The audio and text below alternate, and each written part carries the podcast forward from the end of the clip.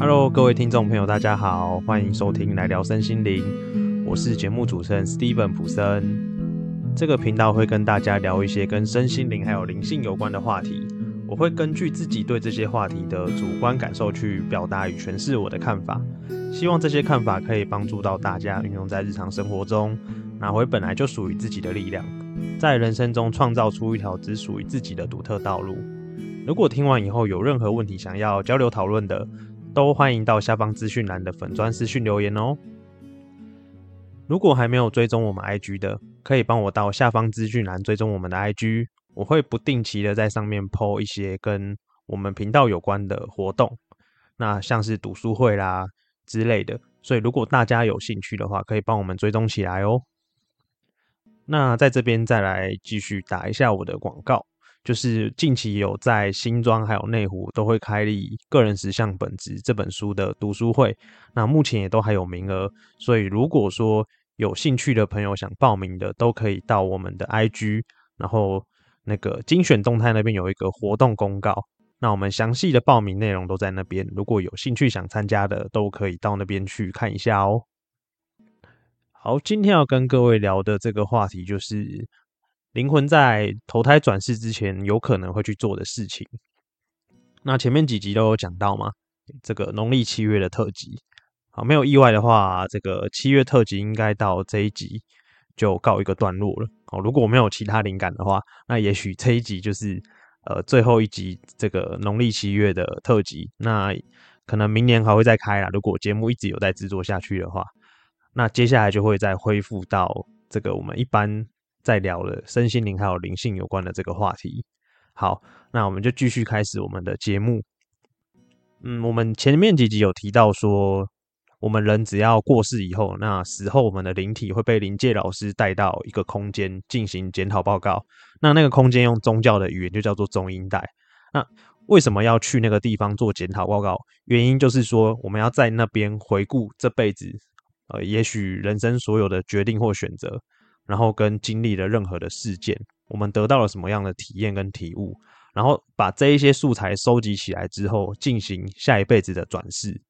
在架构新的转世之前，我们的灵体需要先进行一些呃这个前置作业。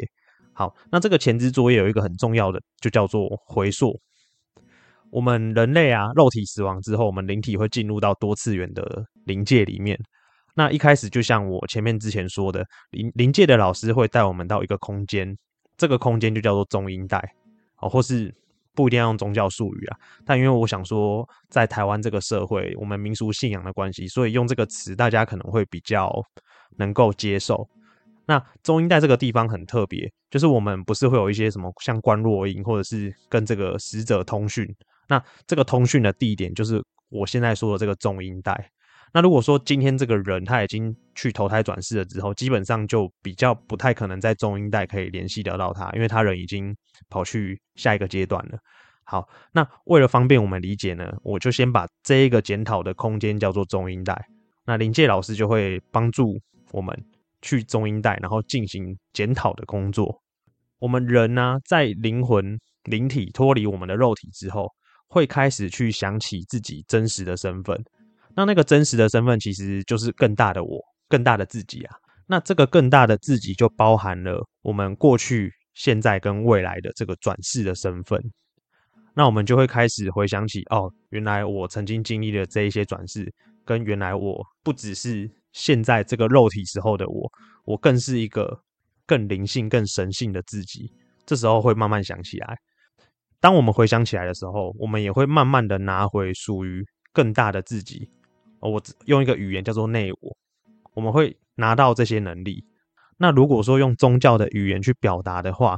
这个能力就叫神通的能力。哦，有人会说这叫超能力。那其他身心灵派别可能会说这叫超感官能力，或是内在感官。那刚说的这个神通或是内在感官，其中一个很重要的一个能力就叫做它可以投出幻象，然后把自己丢在那个幻象里面去经历或是体验一些事情。回溯的工作啊，有点像是我们要回想起我们上一辈子有一些重要的片段，然后在这个中音带投出这个幻象，让自己在这辈子某些重要的片段重新做一个新的选择。好，为什么要这样做呢？因为这个的目的是要满足跟平衡我们的情感还有人格的整合。因为啊，我们在上一辈子里面一定会有经历很多大大小小不同的选择。那我们这个选择有些选的是对的，有些选的是错的。好，那选错的部分可能会让我们在那一辈子的那个时候产生一种很辛苦、悲伤或是一些遗憾的感觉。这一些感觉偏负面嘛？那这一些负面的情感会被我们堆砌起来，所以我们会带着这一些负面情感继续生活。那直到我们离开这个世界，这会形成一个状况，叫做情感不平衡。如果有太多的情感不平衡，会对我们在下一辈子的转世会有一个障碍。那宗教啊，会把这个现象叫做因果业力。可是实际上啊，并没有真正存在什么因果业力，因为大多数的情况是因为。我们在上一辈子看不懂，或是这一辈子看不懂自己的人生，所以我们在做决定的时候，因为我们不了解自己，所以不小心做错决定，接着就产生了懊悔、遗憾、自责。那这一些负面情感就会渐渐的堆砌，像刚刚讲堆砌之后，然后变得开始失衡，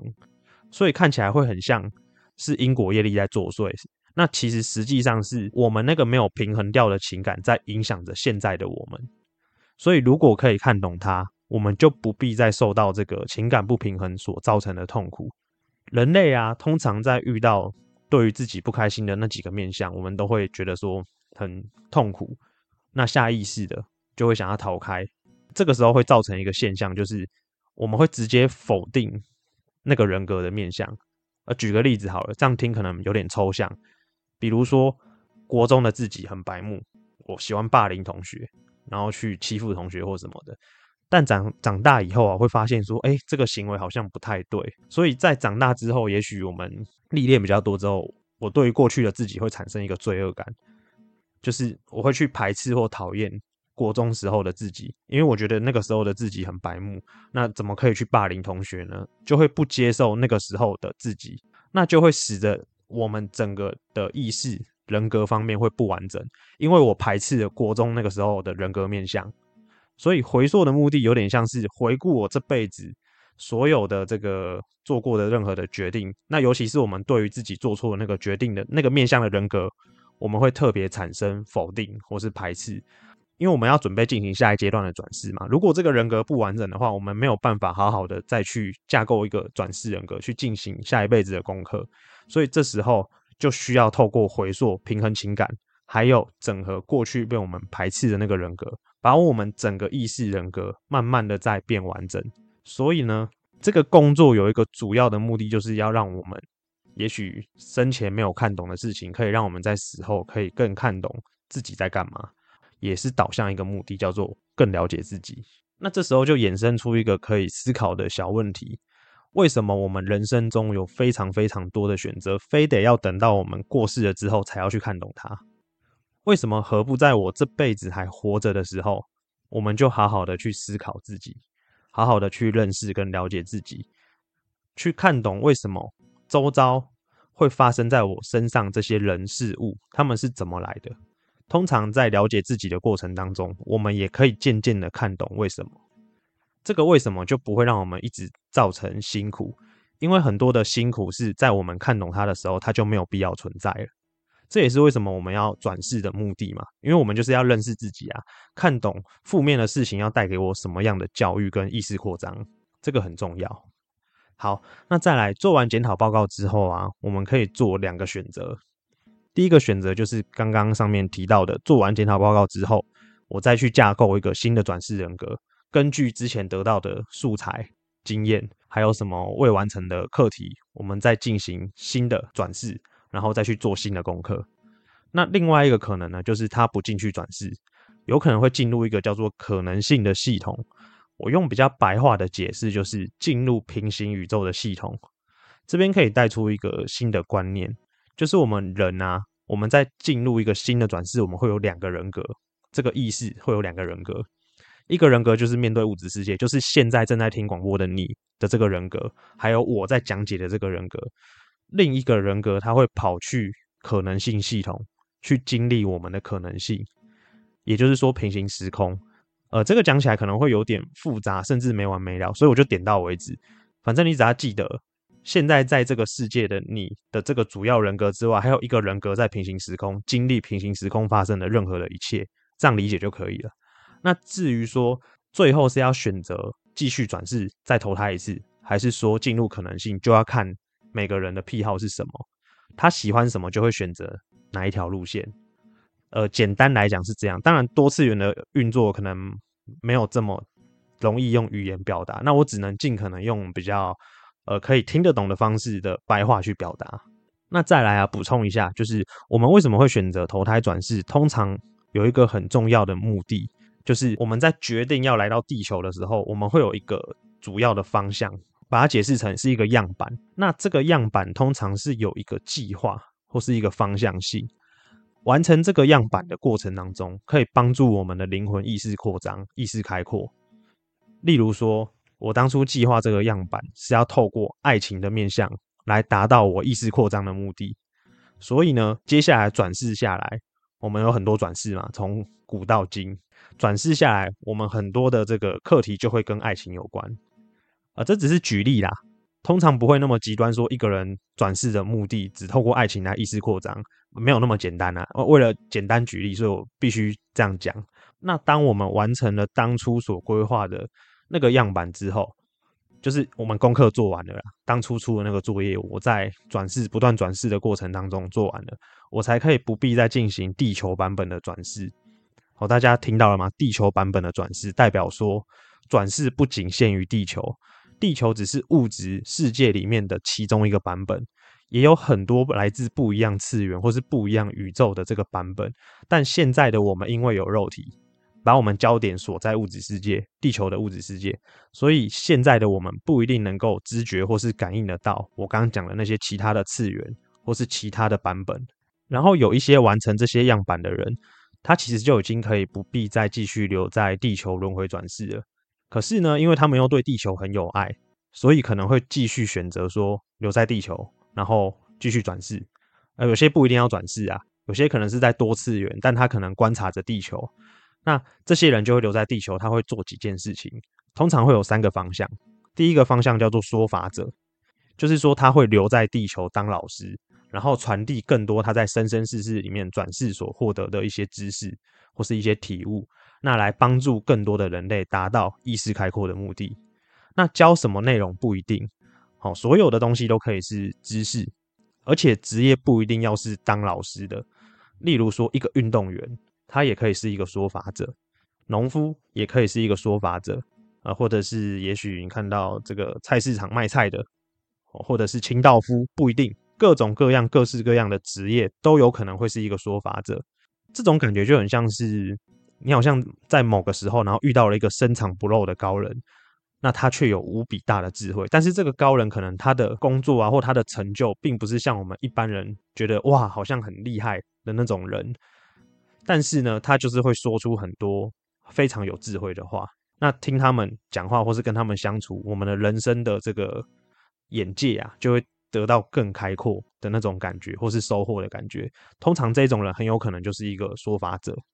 当然，这没有一定啊，就是各位可以自己去体体悟一下我刚刚讲的这是什么意思。